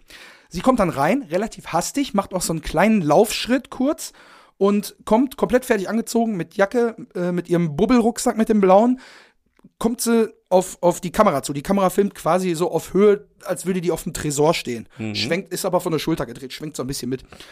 Dann geht sie auf die Kamera zu und wir sehen quasi die vordere Kante von Werners Schreibtisch. Sie greift da drunter und holt so einen Aktenordner raus. Und in, dem, in diesem Griffloch von dem Aktenordner, da ist quasi die Kamera drin. Und dieses Griffloch erzeugt die Vignette. Ja. Und sie legt den Ordner auf den Tisch, klappt den auf und wir sehen da den Camcorder. Und sie nimmt den dann in die Hand, guckt, klappt den auf, guckt sich dann die Aufzeichnung an und dann siehst du so ein, so ein erleichtertes Durchatmen, dann dreht sie sich so ganz langsam zum Tresor um und klappt so ganz langsam den Camcorder zu. Und dann steht die da wie beim Plakat von Charlie's Angels so ein bisschen. weißt du, wie mit Ja. dem Camcorder, wie mit einer Waffe Ist die sozusagen. Waffe, ja. Genau, Die und das- Information ist die Waffe. Und das ist dann die Situation, wo wir eigentlich irgendwie dann schon erfahren, dass sie das gefilmt hat. Ah, das finde ich aber gut, dass das äh, auf später verschoben Natürlich, wurde. natürlich. Ne, Das viel zu jetzt so der große. Moment äh, Aber kommt. da habe ich äh, nur noch gedacht, so, okay, das hätte ja gar nicht mehr für Spannung gesorgt dann am Ende. Ne? Deswegen, Mhm. stimmt. Ja, da hat sie quasi die Vignette, die du als Auge beschrieben hast, Mhm. die wird erzeugt durch dieses Eingriffloch von diesem Aktenordner, Ja. der unterm Tisch liegt. Ah, und deswegen wollte sie in der Szene davor nicht, dass Mark an den Schreibtisch geht, weil dann ja schon der Camcorder unterm Tisch Unterm lag Lag. Ah. und schon lief. Er hat da alles aufgezeichnet. Ne? Ja, Die also Melanie, fand- ey, die ist Ja. einfach schlauer als alle anderen. Ne? Ja, ich fand es jetzt raus. auch äh, zumindest bemerkenswert, wie schnell sie dann da tatsächlich. Ja, man sieht ja hier, äh, jetzt gehen wir erstmal ein Saufen, bitte Mhm. Tür zu. Und dann irgendwie zwei, drei. Und dann kommt sie schon rein. Und dann kommt sie direkt ja. rein. Sie ja. muss wirklich da vor der Tür gewartet Und haben. gelauscht so, ne? haben vielleicht, ja. Mm. Genau, hat gelauscht. Boah, jetzt verarschen die den armen Schlucker auch noch, hat sie sich wahrscheinlich gedacht, boah, der Mhm. Arsch hat's wirklich voll verdient, ne? Ja. äh, und ist dann sofort reingegangen, ne? Also ist jetzt nicht so, wir hatten ja so ein bisschen spekuliert, hat sie da schon das Geld oder hat sie da nicht? Ja, ne? aber sie, die, die hätte ja auch behaupten können, wenn jemand sie erwischt hätte, hätte sie, also wenn jetzt jemand zurückgekommen wäre, Kampmann oder wer auch immer, äh, weiß ich nicht, hat seinen Schlüssel vergessen oder sein Feuerzeug mit den Rechten oder hätte sie auch sagen können, ja, ich hatte hier noch Briefe oder keine Ahnung was. Mhm. Ne? Die ist- war sicherlich auf alles vorbereitet. Die ist einfach pfiffig. Die ist einfach pfiffiger als die Typen in diesem Film. So sieht's nämlich aus. Und insgeheim habe ich mir dann noch gedacht, okay, wenn die Feuerzeuge jetzt gerade ganz neu sind scheinbar, erklärt sich ja, warum Schlucke überhaupt so begeistert ist. Von Ja. Also es ist nicht nur, weil er ein Mensch ohne irgendwelche Luxusgegenstände, was ja einem Feuerzeug nicht festzumachen ist, aber äh, deswegen wahrscheinlich so, weil er die selber ja noch gar nicht gesehen hat, weil die gerade ganz frisch wohl erst Ja, geliefert ja. wurden und Zuckermäuschen, die da unterm Tisch platziert hat. Und wahrscheinlich, also sie zieht den Karton mit den Feuerzeugen daher, wo auch dieser Ordner liegt, in der Okay. gleichen Nähe. Riskant, wenn jetzt eigentlich Werner da gesessen hätte, den Feuerzeug dem Schlucke gibt und dann hätte er das irgendwie gesehen. Ja. Also schon risky Business hier, Ja, ne, muss man ja, sagen. ja, ja, stimmt. Ja, da hat sich cool. ja wirklich noch ein Tape gedreht auch in dem Camcorder, oder? Wahrscheinlich, ne? Ja. Das Ja, heißt, der hat also sogar ein das Geräusch gemacht eigentlich. Ja, ja. Das Ja. heißt, wenn da nichts los ist in dem Büro und ein Einzelner da drin ist, dann hört man vielleicht auch so ein Ja, man denkt vielleicht, es Ja, könnten die ja. Neonröhren sein, ne? Ja, war ja die Zeit, Stimmt, wo die alle so relativ, haben. relativ leise gewesen, sie die vorkamen. So, und wo ich jetzt einmal beim Bonusmaterial bin und wir das letzte Mal ja gerade Christian Kamann gehört haben, der taucht natürlich da auch nochmal auf und ich bin mir relativ sicher, dass diese Szene auch im Buch zum Film auftaucht. Jetzt ist die Frage, hast du dir das alles notiert oder hast du darauf spekuliert, dass der Bonusmaterial Christian in die Nein, Bonusmaterial Christian haut hier einen raus. kommt? Ja, ich roll heute dann nochmal die ganz große Faxrolle der Fakten aus hier. Also pass auf, ähm, wir haben, letzte Woche habe ich euch ja schon gesagt, ich muss euch noch was nachreichen, was quasi Nachspiel der Verhaftung Werner Kampmanns am Flughafen und Anschießerei und so bla, das ganze Gefüge Imperium Kampmann bröckelt. Ne? Dazu ist nämlich auch noch eine Szene nicht im Film gelandet. Denn wir sind nochmal auf Kampmanns Firmengelände. Überall Polizisten und die Stahltreppe, die ja Werner Kampmann ganz am Anfang ikonischerweise runterkommt, da kommen jetzt quasi zwei Polizisten, ein Polizist und eine Polizistin, kommen die Stahltreppe am Büro runter und führen in Handschellen äh, Mark Kampmann ab. Der sagt, was habe ich denn gemacht? Ausgerechnet den? Mark Kampmann wird abgeführt in Handschellen. Was habe ich denn gemacht? Die Polizistin sagt, du kommst mit, dein Vater hat bereits ausgesagt. Hat sich also im Hintergrund abgespielt. Und dann sagt er, ich will sofort meinen Anwalt sprechen, aber sofort.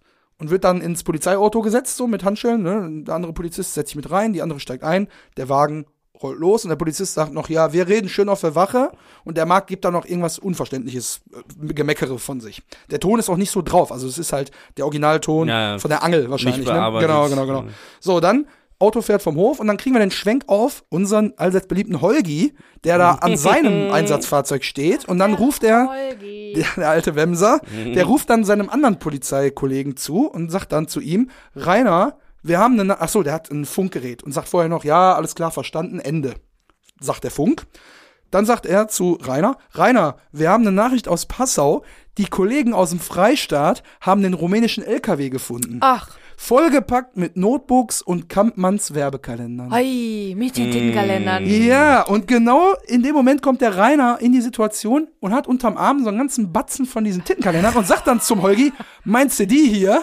Und hält die so hoch und gibt ihm einen rüber und sagt, hier, äh, kannst du dir äh, an eine Wand hängen. Und dann nimmt der Holgi so einen von den Kalendern, blättert den einmal so auf, guckt so rein und sagt, Der Und Holgi, die ey. Aufschrift auf dem Kalender neben so ein paar Nackedei-Bildern ist Traummädchen 99 Ey. ist die Aufschrift. Und Wahnsinn. oben natürlich Kampmann-Logo, ne? Kampmanns Ach, der, Traummädchen der, 99. aber ohne Scheiß, der Holgi, der ist auch wirklich der Bulle, den er irgendwie, wenn es ernst wird, dann brauchst du den Holgi, oder? Ja, der ist so richtig der, also der, dein Freund und wenn, wenn man den kennt, dann kann man schon mal Glück haben, da hat man die eine oder andere Situation.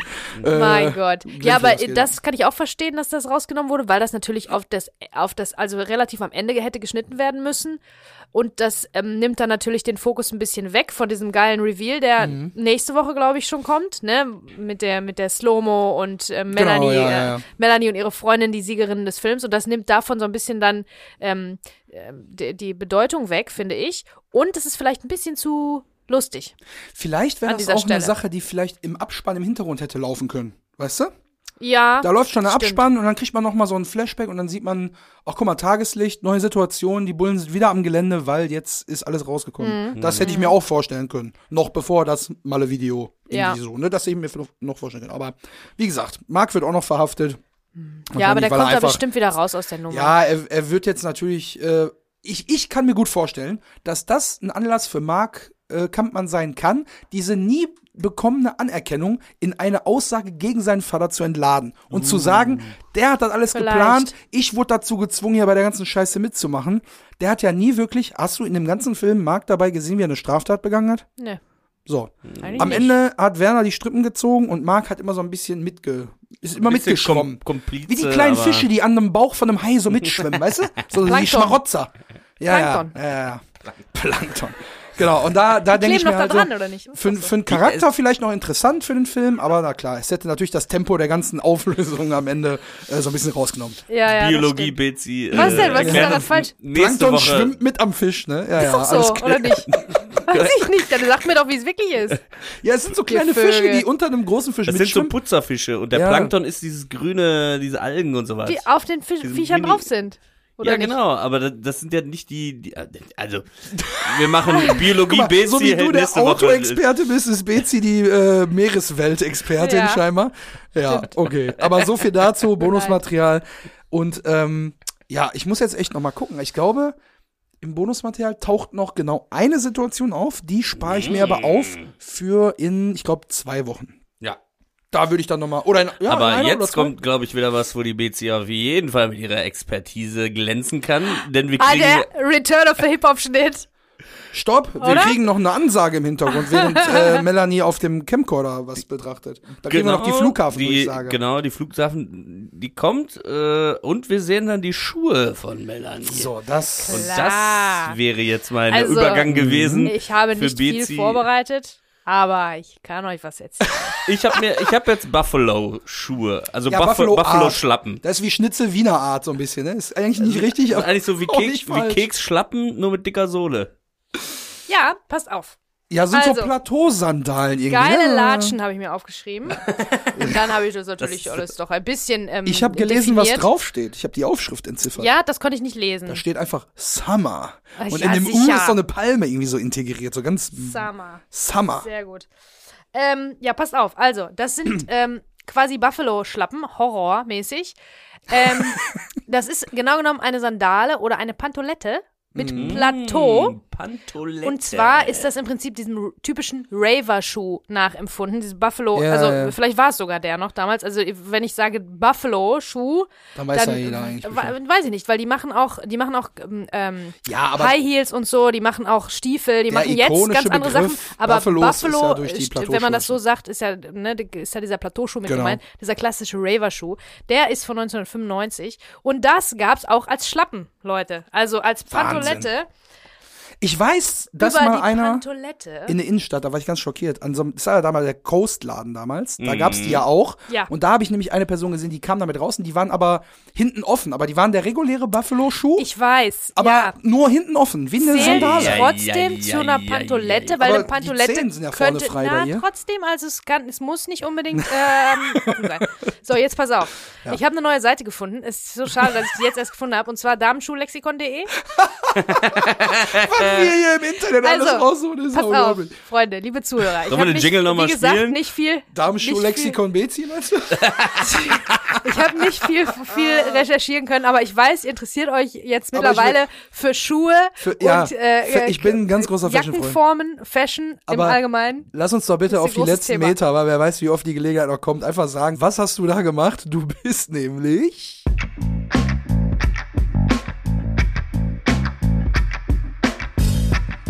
Internet falsch abgebogen. So, also ja, wenn ihr unbedingt einen Grund braucht, um das, äh, um den äh, Jingle abzuspielen, ist ein geiler Jingle. Aber ich bin wie so oft äh, nur ziemlich lange gerade ausgelaufen. Eigentlich bin ich nicht falsch abgebogen.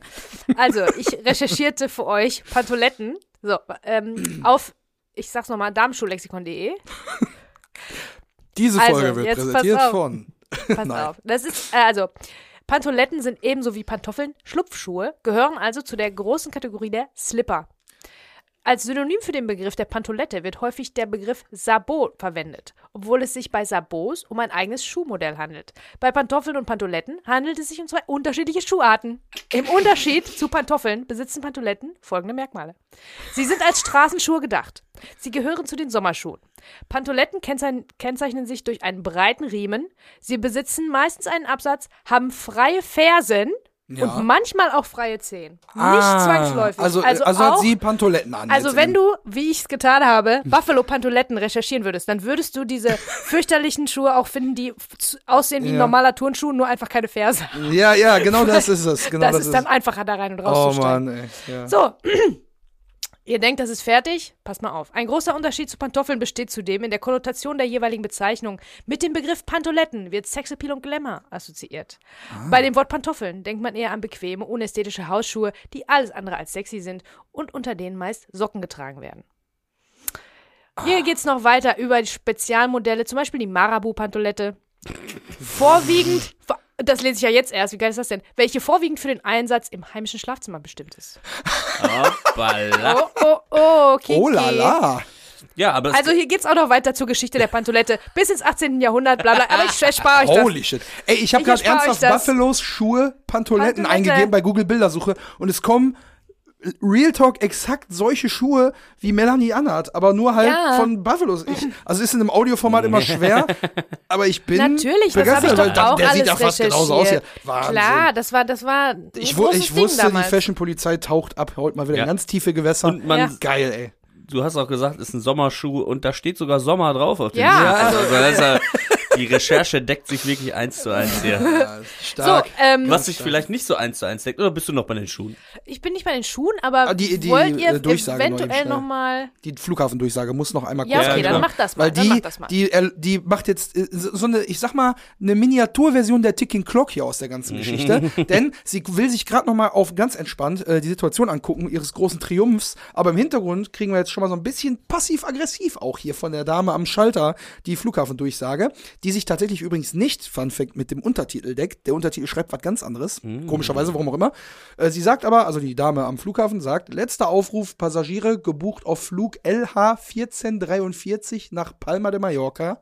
Bitte begeben Sie sich umgehend zu, und jetzt, hä, zu Ausstieg A? Ausstieg A habe ich auch aufgeschrieben. Das, äh, warum? Sagt doch kein Mensch. Sagt doch heutzutage kein Mensch mehr, oder? naja, Ja, also, sie sagt ja am Anfang Sinn, auch, wir müssen zu Gate A, sagt ja die Freundin Mhm. von Melanie. Genau, also das ist, glaube ich, so, äh, das Gate vielleicht als Ausstieg von irgendwem übersetzt wurde oder keine Ahnung, Mhm. irgendwie. Äh, klingt irgendwie mehr nach Flughafenausstieg, vielleicht. Keine Ja, nach. Bahnhof. Das ist noch ein kleiner Zaunfall, äh, er winkt mit einem Zaunfall an die Deutsche Bahn, die ja lieber TKKG-Filme an ihren Bahnhöfen drehen möchte. So, Return, Return of the Hip-Hop-Schnitt jetzt oder immer noch nicht? Ja, doch. Doch, jetzt sind wir soweit. Jetzt ist ja quasi äh, der Close-Up von den, von den Schuhen. Wir kriegen jetzt den äh, Regler von der Toilettentür. Genau, das Der geht meine von ich. rot ist ja vorher weiß. schon. Also im Prinzip fängt das Genau. an beim Zuklappen, Wegstecken. Genau, äh, in den Schuhe, Rucksack, in den Bubbelrucksack. Genau, ja. Rucksack, Schuhe, ähm, Tür auf und dann fährt schon der Rucksack durch, ne? Hm. Genau. Mit, Aber- mit Tür öffnen im Prinzip äh, kommt der Umschnitt auf den Monitor vom Genau. Röntgengerät. Wollt ihr noch mal äh, den anderen Jingle für mich abspielen? Oder erzähle ich euch noch was aus dem Audiokommentar? Ja, selbstverständlich. Denn es ist wieder Zeit für. Audiokommentar. Bezi. So, also, bevor wir jetzt ähm, zur Sicherheitskontrolle gehen, noch eine Kleinigkeit aus dem Audiokommentar.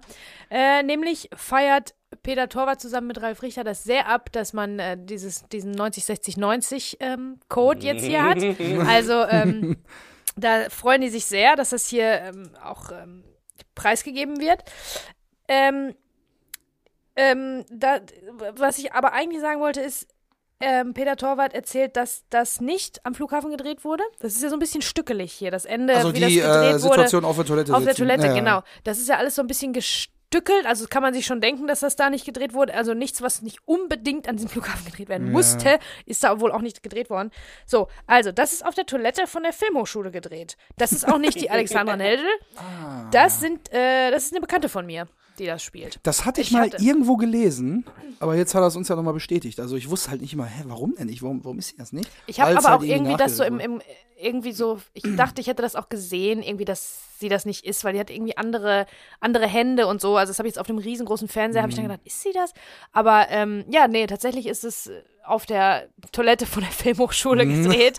und äh, sie, sie ist es nicht selber, weil warum soll man auch für so, für so äh, kurze Bilder, ne? Mhm. Wo Musste kein Gesicht ja, drauf zu sehen ist. Genau, musste, musste sie ja nicht extra irgendwie äh, da unterbringen und äh, bezahlen und so weiter und so fort. Und ja, das ist eine Bekannte von ihm. Ist das denn vielleicht, da können wir uns ja mal aufschreiben, wenn wir den Peter irgendwann nochmal löchern dürfen mit Fragen, ob das vielleicht auch dann irgendwie nachgedreht wurde, weil halt eben die Situation mit dem Ordner aufklappen, ach guck mal, Zuckermäuschen hat das alles schon gefilmt, heimlich. Da bin ich mir sicher. Auf, eigentlich aufgelöst wurde schon, aber dann denkt man sich im Nachhinein, wenn es alles geschnitten ist, braucht man hinterher nochmal so einen Aha-Effekt. Also drehe ich es nach und dann. Ja, ja, ja, Ne? das, da bin ich mir, da Ja. bin ich mir sicher, dass das alles nachgedreht wurde und dass das erst aus dem Schnitt äh, heraus entstanden ist, die Idee, das so ähm, zu erklären.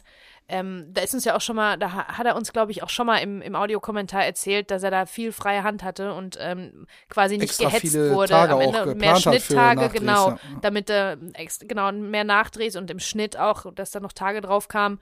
Und ähm, ich denke, das wird sich da dann entschieden haben. Und das finde ich gut, weil dann hat der Zuschauer noch mal so einen Moment, um das äh, so sacken zu lassen, wie das auch gemacht ist, wie langsam das so sich erzählt, ne? Mhm. Bis dann mit dem elliptischen Schnitt, mit dem Hip-Hop. Hip-Hop-Schnitt, ähm, zack, gehst du dann auf den Geldrucksack. Und das ist, das ist, finde ich, super gemacht, wirklich, das Ende. Ja, Ja. absolut. Und äh, jetzt kriegen wir quasi mit dem, also ich habe mich auch gewundert, so ein Flughafen hat doch nicht so einen komischen kreisrunden Muster Vinylboden. Also kennst du diesen diesen typischen komischen Oh. Vinylboden, wo diese runden Ja. äh, Kreiselemente drauf sind, was so ein bisschen aussieht wie, weiß ich nicht, wie, Wie so eine Matte, damit man Ja, nicht so wegrutscht. ja, genau. irgendwie so, ne? so. und dann auch die, die, die Tür mit dem Plastikgriff und so. Das ist doch alles, also ist das so Billo am Dortmunder Flughafen? Wäre das realistisch gewesen? Also wenn man Wir den haben doch Dortmunder die Flughafen äh? Frequent Flyer Lounge da auch gesehen. Ja. Die, war, die sah ja auch nicht so einladend Ja, aus. von daher. aber es macht schon, auf ja, jeden ja. Fall, es macht auf jeden Fall alles Sinn, so wie es gemacht Ja, ist. absolut. ja, und So. äh, Melanie reist mit ganz leichtem Gepäck, würde ich sagen. Ne? Also Ja. das ist ja wirklich. Das kriegen wir jetzt zu sehen auf dem Monitor vom Röntgengerät, was uns natürlich auch nochmal ein Datum und eine Uhrzeit beschert. Mhm. Nämlich sehen, ja, der 25. August 1998, 0 Uhr 35. so. Ich bin jetzt der Meinung, ich habe das die ganze Zeit so abgespeichert, dass die Handlung ähm, so am 28., 29. August beginnt. Nee. Und nicht?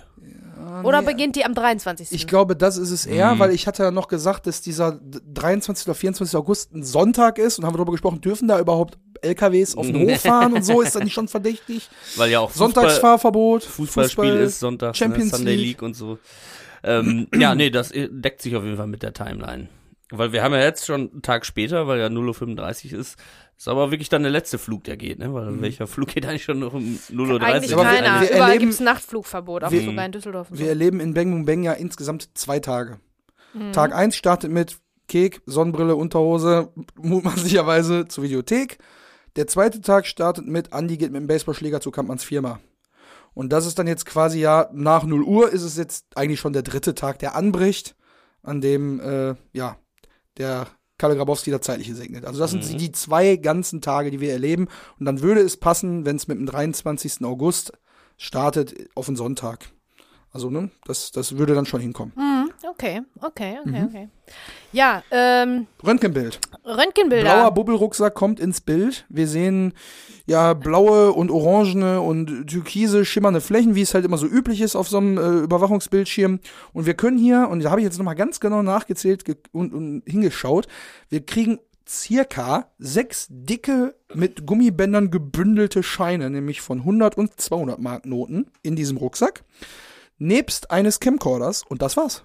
Da ist nichts anderes drin. Ne? Nichts Ja, anderes deswegen- drin. Kann, alles andere kann ich sich kaufen. Ja. Leicht, leichtes Gepäck, wie Auf gesagt. Und wer Also, weiß, ob damals noch ein Koffer extra gekostet hätte, den aufzugeben. Mhm. Scheiß doch, wie dem einfach genug Geld mehr, kann ich mir Klamotten da holen. ist Ja, ja, egal. ja, ja. Man braucht da auch nicht viel. Ein Bikini und fertig. ja. Ja, ja, Von morgens bis abends, ne? Eine, Je eine Jeans Hotpants und ein Bikini-Oberteil. Und Abfahrt. Rein in den Flieger. Und? Was brauchst du an den Füße? Natürlich äh, Ein deine paar gute Pantoletten. Pantoletten. Oh, Sommer Mann, ey. minus pantoletten.de. Ja, aber ey, da können wir jetzt also von hier aus, wenn wir nicht schon so lange quatschen würden, dann könnten wir jetzt über zwei äh, Dinge reden. Wie war das? Obwohl, nee, eins davon, ein, genau, Das ist ja nicht zu fassen. Nee, ein- eine davon schiebe ich auf nächste Woche, nämlich ähm, ähm, die richtige Kleidung für Flugreisen. Oh Ne? ja. So als oh, Thema, Ja, finde ich, da gibt's viel zu erzählen. Ja. Da gibt's viel zu erzählen. Soll sich jeder sein äh, Go-To-Outfit für eine Nein, Flugreise ich das von schon, circa zweieinhalb ich finde das Stunden schon erzählenswert, weil es ist ja schon so am Flughafen, vor allen Dingen, wenn man äh, ähm, Fernreisen macht, Mhm. also Langstreckenflüge, die Leute, die am absolut scheppigsten aussehen, sind die, die am meisten fliegen. Die kommen auch meistens schon mit dem Nackenkissen ans Gate. Mit dem Nackenkissen, mit Jogginghose, Pantoletten. also reden it. wir jetzt doch schon darüber. Nein, mache ich nächste Woche. Pass auf. Nee, aber worüber ich eigentlich reden wollte. Machen wir nächste Woche, wir schieben das einfach. Wir haben ja noch ein bisschen, ne? Ja, pass auf. Also, aber äh, was anderes, nämlich der Blick von diesem großartigen Typen, Security-Mitarbeiter. Security-Mitarbeiter auf den Monitor. Ich kann euch sagen, äh, da ich ja wirklich schon sehr, sehr viele Reisen mit Equipment unternommen habe und die Kamera, also eine große ähm, XT-Cam äh, Sony PDW 850, wer es genau wissen will, also das ist eine große ähm, EB-Kamera, die muss auseinandergeschraubt werden und dann muss die in ein Köfferchen rein, was genau die richtigen Maße hat. Da müssen auch die Akkus rein, die müssen abgeklebt werden, die müssen in Ziploc-Bags. Und die sind aber trotzdem, äh, es ist trotzdem einfach technisches Equipment. Es hat Kabel, es Ja. hat schwarze Klötze, nämlich diese Akkus. Und die Optik von der Kamera, die dann abgeschraubt ist, sieht, also sieht einfach aus auf diesem äh, Bild, auf diesem Röntgenbild, als würde man mit einer Bazooka reisen oder mit einer Rakete. Also diesen Blick von diesem Typen, den habe ich schon unzählige Male gesehen, weil ich stelle mich gerne immer dann so an die Seite, Mhm. ne, die wissen ja nicht, was kommt, gucken sich das alles an, überall sind Kabel, Handykabel, Bücher, äh, Mhm. irgendwas äh, haben die alle in ihren, in ihren äh, Geld- Rucksäcken. Geldbündel so, und und dann kommt da einfach so eine Riesenkamera, da ist auch nichts anderes drin in dem Koffer, ne? Mhm. Kommt da einfach so eine Riesenkamera, so ein Riesenkabelsalat mit so einer so in Bazooka-Form durchgefahren und das ist immer richtig Mhm. Und so- geil. Ich und so ein kleines dann Display, was so rückwärts läuft, die Zahlen. so Und man ungefähr. hört ein leichtes Ich- Piepsen. Das ist, das ist immer so richtig geil. Ich gucke mir das so gerne an. Wenn, und ich erkenne natürlich vom Viben sofort, danach kommt der Mischer durchgefahren. Das ist auch so ein der Tonmischer mit Mikrofon und so. Ist auch riesen Kabelsalat. Ja, das ist immer so geil, wenn die so gelangweilt sind und dann gucken die da oh, immer alles das gleiche, alles das gleiche und dann kriegen die aber ganz große Augen, ne? Wenn, wenn das Equipment durchfährt, das ist immer richtig schön. Das hat mir immer richtig Freude bereitet. ich habe einen ähnlichen Moment gehabt. Props äh, an alle Security-Männer hier. Ja, und vor allem die, die sich den ganzen Tag nur irgendwie äh, Unterhosen und Socken und Duschgel und sowas angucken müssen. Als wir Ja, da mit weißt der du, Band, da wartet wirklich ein interessantes Gespräch jetzt auf dich. Jedes ja, Mal. als wir mit der Band halt auch im Ausland einen Auftritt hatten, musste natürlich auch dein ganzes Equipment mitschleppen. Und das Schlimme ist halt, es war halt auch, wir sind irgendwie um 4.30 Uhr geflogen oder so, ja. Das heißt, die Leute, die da waren, waren alle relativ übermüdet und so und es ist halt nix, also nicht so viel los. Also, ne? So, als wenn du jetzt irgendwie so äh, 10, 11 Uhr fliegst, wo dann jeder komplett munter und alle sind äh, mit Energie geladen und wollen Ja. die Ersten am Schalter sein, so. Früh morgens eher alles so ein bisschen äh, slow und dann geht mein Rucksack und äh, äh, meine, meine andere Tasche da so durch und da ist ein Mikro drin, eine Funke drin mit, äh, äh, mit Sender dran, mein Laptop mit der ganzen Kabellage, meine DI-Box, ähm, äh, äh, noch ein äh, Cinch auf Klinkenkabel vom Laptop an die DI-Box und so weiter, die ganzen Instrumentenkabel, alles da drin, ja. Hätte ich vorher gewusst, dass ich das alles separieren muss. Ich hab natürlich nicht alles in einen Rucksack gestopft, ja. Also geht der Rucksack da rein, der Typ guckt auf das Bild, guckt mich an, guckt auf das Bild, nimmt den Rucksack da raus, dann haben die ja noch so ein zweites Band an der Seite, wo die sich da hinstellen. Und dann packt er erstmal den Drogenwischtest, den Explosionstest, diese, ja. alle diese ganzen Schnelltests. Er hat meinen ganzen Rucksack abgewischt. Natürlich hat der Rucksack angeschlagen bei, wollte es gerade sagen. bei Sprengstoffen.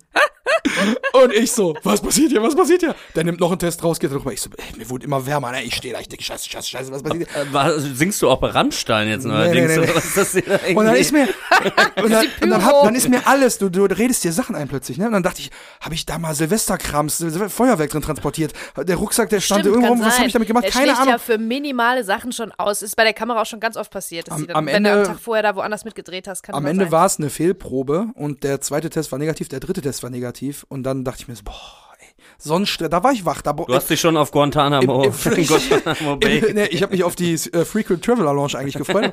naja, egal, aber auf jeden Fall da äh, ging es mir richtig schlecht für einen kurzen Moment, weil ich dachte, oh, wenn da jetzt wirklich irgendwas ist und ich werde jetzt hier gelöchert und ich kann nicht fliegen. Naja, aber die das ist- Flughafentechnik immer wieder ein Phänomen. Ja, ich finde das richtig Hast du geil. dann auch zu dem Typen gesagt, äh, wollen Sie mich nicht lieber nochmal abtasten, wie Melanie das jetzt Ja, tut?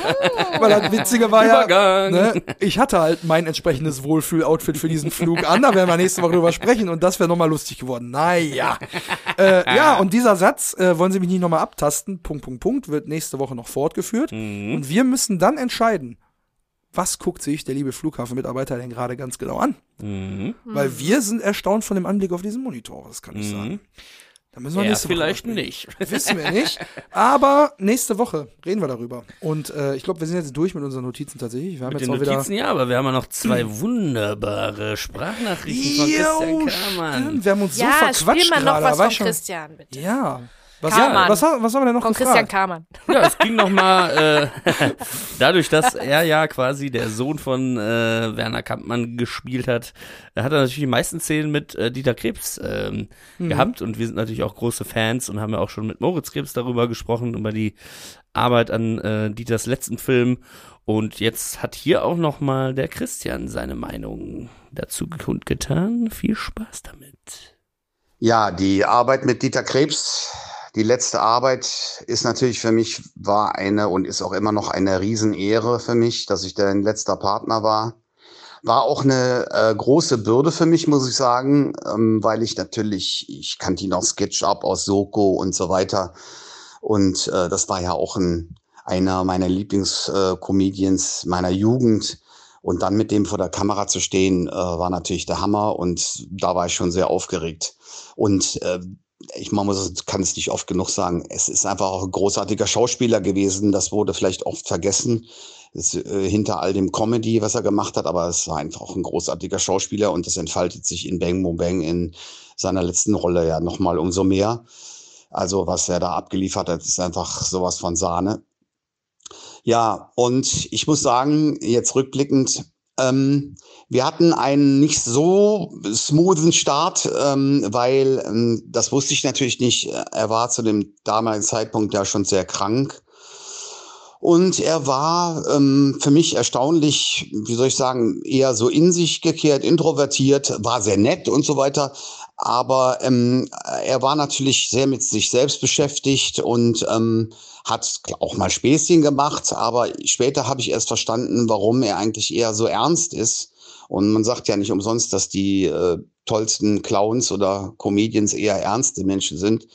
Und das war auch so ein bisschen so, habe ich damals so empfunden. Aber ähm, ja, die Zusammenarbeit war sehr professionell und sehr cool. Und ähm, je weiter wir im Dreh fortschritten, ist er immer mehr auf mich zugekommen und hat so auch über mich Sachen wissen wollen und wie ich so lebe und was ich so denke, äh, neben dem Drehen und unserem Spiel. Und äh, ja, dann waren die Dreharbeiten schon leider wieder vorbei und wir sind uns da schon ähm, sehr, sehr nahe gekommen und eben hat das auch, glaube ich, sehr viel Spaß gemacht. Er hat das dann auch nochmal äh, persönlich mir gegenüber verbal ausgedrückt. Er hatte uns zu seiner Show eingeladen im Tränenpalast nochmal. Da hat er nochmal so eine Revue gemacht. Und da hat er sich nochmal bei mir bedankt, speziell für diese Zusammenarbeit, dass die so toll gewesen wäre und ihm das so viel Spaß gemacht hätte. Und mich hat das besonders bewegt und gerührt, weil das halt erst viel später war, nach Beendigung der Dreharbeiten. Das war für mich ziemlich unvergesslich. Ja, das ist aber, ähm, ja, Lob- spannend, interessant. Lob von allerhöchster Stelle, ne? Ja. Also, dass man diesen, Das diesen, toll. diesen Turn von, man ist selber so nervös und aufgeregt, neben auch einem, ja, mehr oder weniger Idol zu spielen. Ja. Hat ja auch äh, der Markus Griffin uns damals erzählt, sehr ehrfürchtig und so. Dass man dann aber quasi sozusagen ja, so eine persönliche Bindung da eingeht in, in so einen Dreharbeitenprozess, dass man dann hinterher noch äh, Lob ausgesprochen bekommt für die Zusammenarbeit und so. Also das ist ja, Ja, vor besser mit kannst so, du eigentlich gar mit nicht so ein sein. bisschen ja. Abstand. Ich glaube, so Ja. am Set selber natürlich verabschiedet man sich da, die letzte Klappe ist geschlagen, alle äh, gehen da mal irgendwie äh, zu Drehschluss äh, einen trinken oder wie auch immer oder zumindest äh, verabschiedet man sich halt, Mhm. umarmt sich nochmal und so und sagt dann, ja, war echt cool und so. Aber wenn man es dann mit so ein bisschen Abstand nochmal sagt und ja, da sieht man wieder so kleine Gesten, was die dann auch, ne, jetzt 20 Jahre später, freut sich Mhm. äh, Christian Kamann da immer noch drüber, dass man einfach dann nochmal gesagt hat, ich fand das echt cool mit dir. So, Ja, und ne? da kann Ja. man auch verdammt stolz drauf sein, ne? Ja. Also, Ähm, ja, und ich finde das auch bemerkenswert, das haben wir ja tatsächlich auch schon äh, von anderer Stelle gehört, dass ähm, Dieter Krebs auch sehr, ähm, wie er es beschrieben hat, ernst war, wobei damit, glaube ich, eher so was konzentriert und fokussiertes also gemeint in ist. sich gekehrt, ne? In sich Mhm. gekehrt, genau, ein bisschen, ähm, da so ein bisschen Ernsthaftigkeit, weil er ja auch äh, in der, in der Rolle ein bisschen Ernsthaftigkeit, glaube ich, gesucht hat. Und ich, die Herangehensweisen von, von Schauspielern äh, an, an ihre Rolle sind ja auch immer sehr unterschiedlich. Und wir haben, glaube ich, von Peter Torwart schon gehört, dass er sehr ähm, sortiert war, Dieter Krebs, und das immer geprobt haben wollte und genau exakt, wo er zu stehen hat und die Cues und so. Und das zeugt, glaube ich, von so einer Fokussiertheit, von so einer Konzentriertheit. Ähm, und ähm, ja, das ähm, überrascht mich aber nicht. Also, dass der nicht so ein, so ein lauter, so ein spaßiger bei diesem Ja. Dreh jetzt im. Speziellen war, das ähm, haben wir ja tatsächlich auch schon, äh, schon gehört. Ja. Natürlich nicht nur vor dem gesundheitlichen Hintergrund, Genau. sondern auch, weil Moritz uns ja auch, äh, also Moritz Krebs hat uns auch erzählt, er hat sich immer noch gewünscht, irgendwie doch mal was anderes als diese Blödelrolle im Fernsehen und äh, Sketch-Sendungen und Comedy-Sendungen und immer so den, den, ich sag jetzt mal in Anführungszeichen, den Kasper zu machen, sondern er wollte auch mal wieder eine ernsthafte Rolle spielen und da hat er, glaube ich, umso mehr noch den Fokus reingelegt und deswegen vielleicht ne, Mhm. diese Überkonzentration und vielleicht eher, am Anfang eher distanzierte Wobei Art und das ja Weise. auch irgendwie so ein deutsches Phänomen ist, dass Comedy-Schauspieler nicht so ernst genommen werden wie äh, traurig guckende Schauspieler. Dabei finde ich das eigentlich viel, viel schwieriger, das Timing und so weiter so richtig Voll. zu setzen. Und Ja, haben wir oft schon Ne? gesagt, dass die ganz Großen teilweise auch aus der Comedy kommen, ne? Und wenn die das beherrschen, das Timing äh, und Comedy an sich so, ist so schwierig zu spielen und wenn die das beherrschen, dann sind die oft in ernsten Rollen wirklich sehr, sehr überraschend gut. Mhm. Beispiel Steve Carell oder Brian Cranston in Breaking Bad. Ja. Ja, und ähm, ihr habt es ja schon gesagt, oder äh, Christian hat es uns gerade auch schon gesagt, äh, dass äh, er sehr in sich gekehrt war, der Dieter Krebs. Im Gegensatz wahrscheinlich so ein bisschen zu den jungen Wilden. Wir haben ja schon einige Ja. äh, Anekdötchen hier auch vom Set gehört. Oh, äh, in dem hast du Fall eine? es ist aber nicht unbedingt von der Drehpause, sondern auch nochmal äh, während der Dreharbeiten. Und ja, hier kommt nochmal die Anekdote von Christian Kamann. Ja, eine Anekdote, die mir einfällt, ist, was viele nicht wissen. Also die Lolli-Szene, ähm, das Schlackern mit der Zunge, äh, das war ja, nicht im Drehbuch. Das äh, kam von mir, war improvisiert. Und äh, witzigerweise habe ich das auch gar nicht vorher geübt oder so, sondern das fiel mir mitten im Drehen ein. Und das fand ich irgendwie richtig fies und äh, eklig. Dachte mir, ähm, mal gucken, was die Alexandra, äh, wie die reagiert, wenn ich das jetzt mache. Und dann war ich selber ganz erstaunt, wie heftig und wie laut das schnalzt bei mir, dieses ne? Und ähm, ja, das, äh, wie gesagt, das war improvisiert, äh, keiner hat es vorgegeben. Das ist mir dann, ähm, nachdem wir eigentlich ein paar Takes gedreht hatten, ist mir das noch eingefallen, habe ich den Peter gebeten, habe ich gesagt, Peter, kann ich noch bitte eine haben? Du, lass mir noch mal, noch mal was ausprobieren, ja. Und ja, so ist das entstanden und das hat natürlich der Szene noch mal ein bisschen mehr äh, ekligen Schliff gegeben. Also, ich hoffe, äh, es hat euch Spaß gemacht und liebe Grüße und ähm, vielen Dank für diesen tollen Podcast. Dankeschön, Dankeschön, lieber Christian Kamann. Dir Wow. ganz, ganz lieben Dank für diese ganzen Infos. ja, und wie laut die Zunge schlackert, ne? Ja.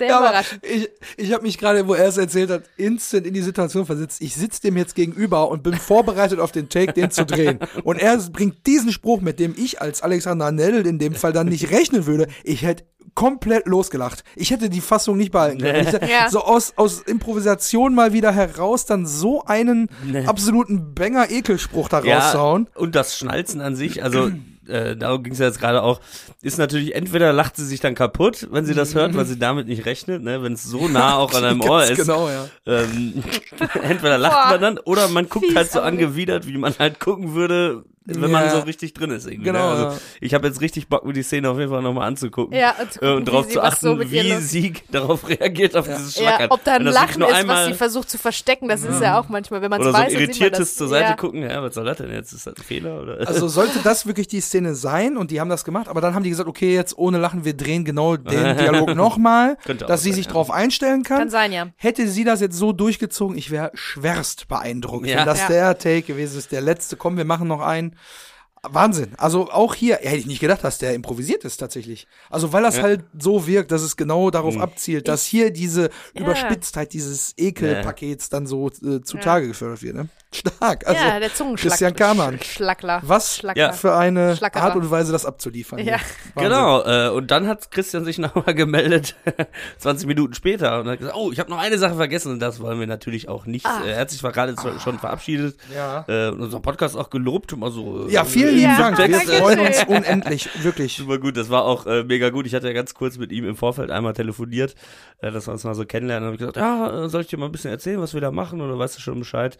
Äh, und dann hat er gesagt, ja, nee, der Peter hatte mir schon von euch erzählt. Ich habe dann auch mal so ein paar Folgen so reingehört.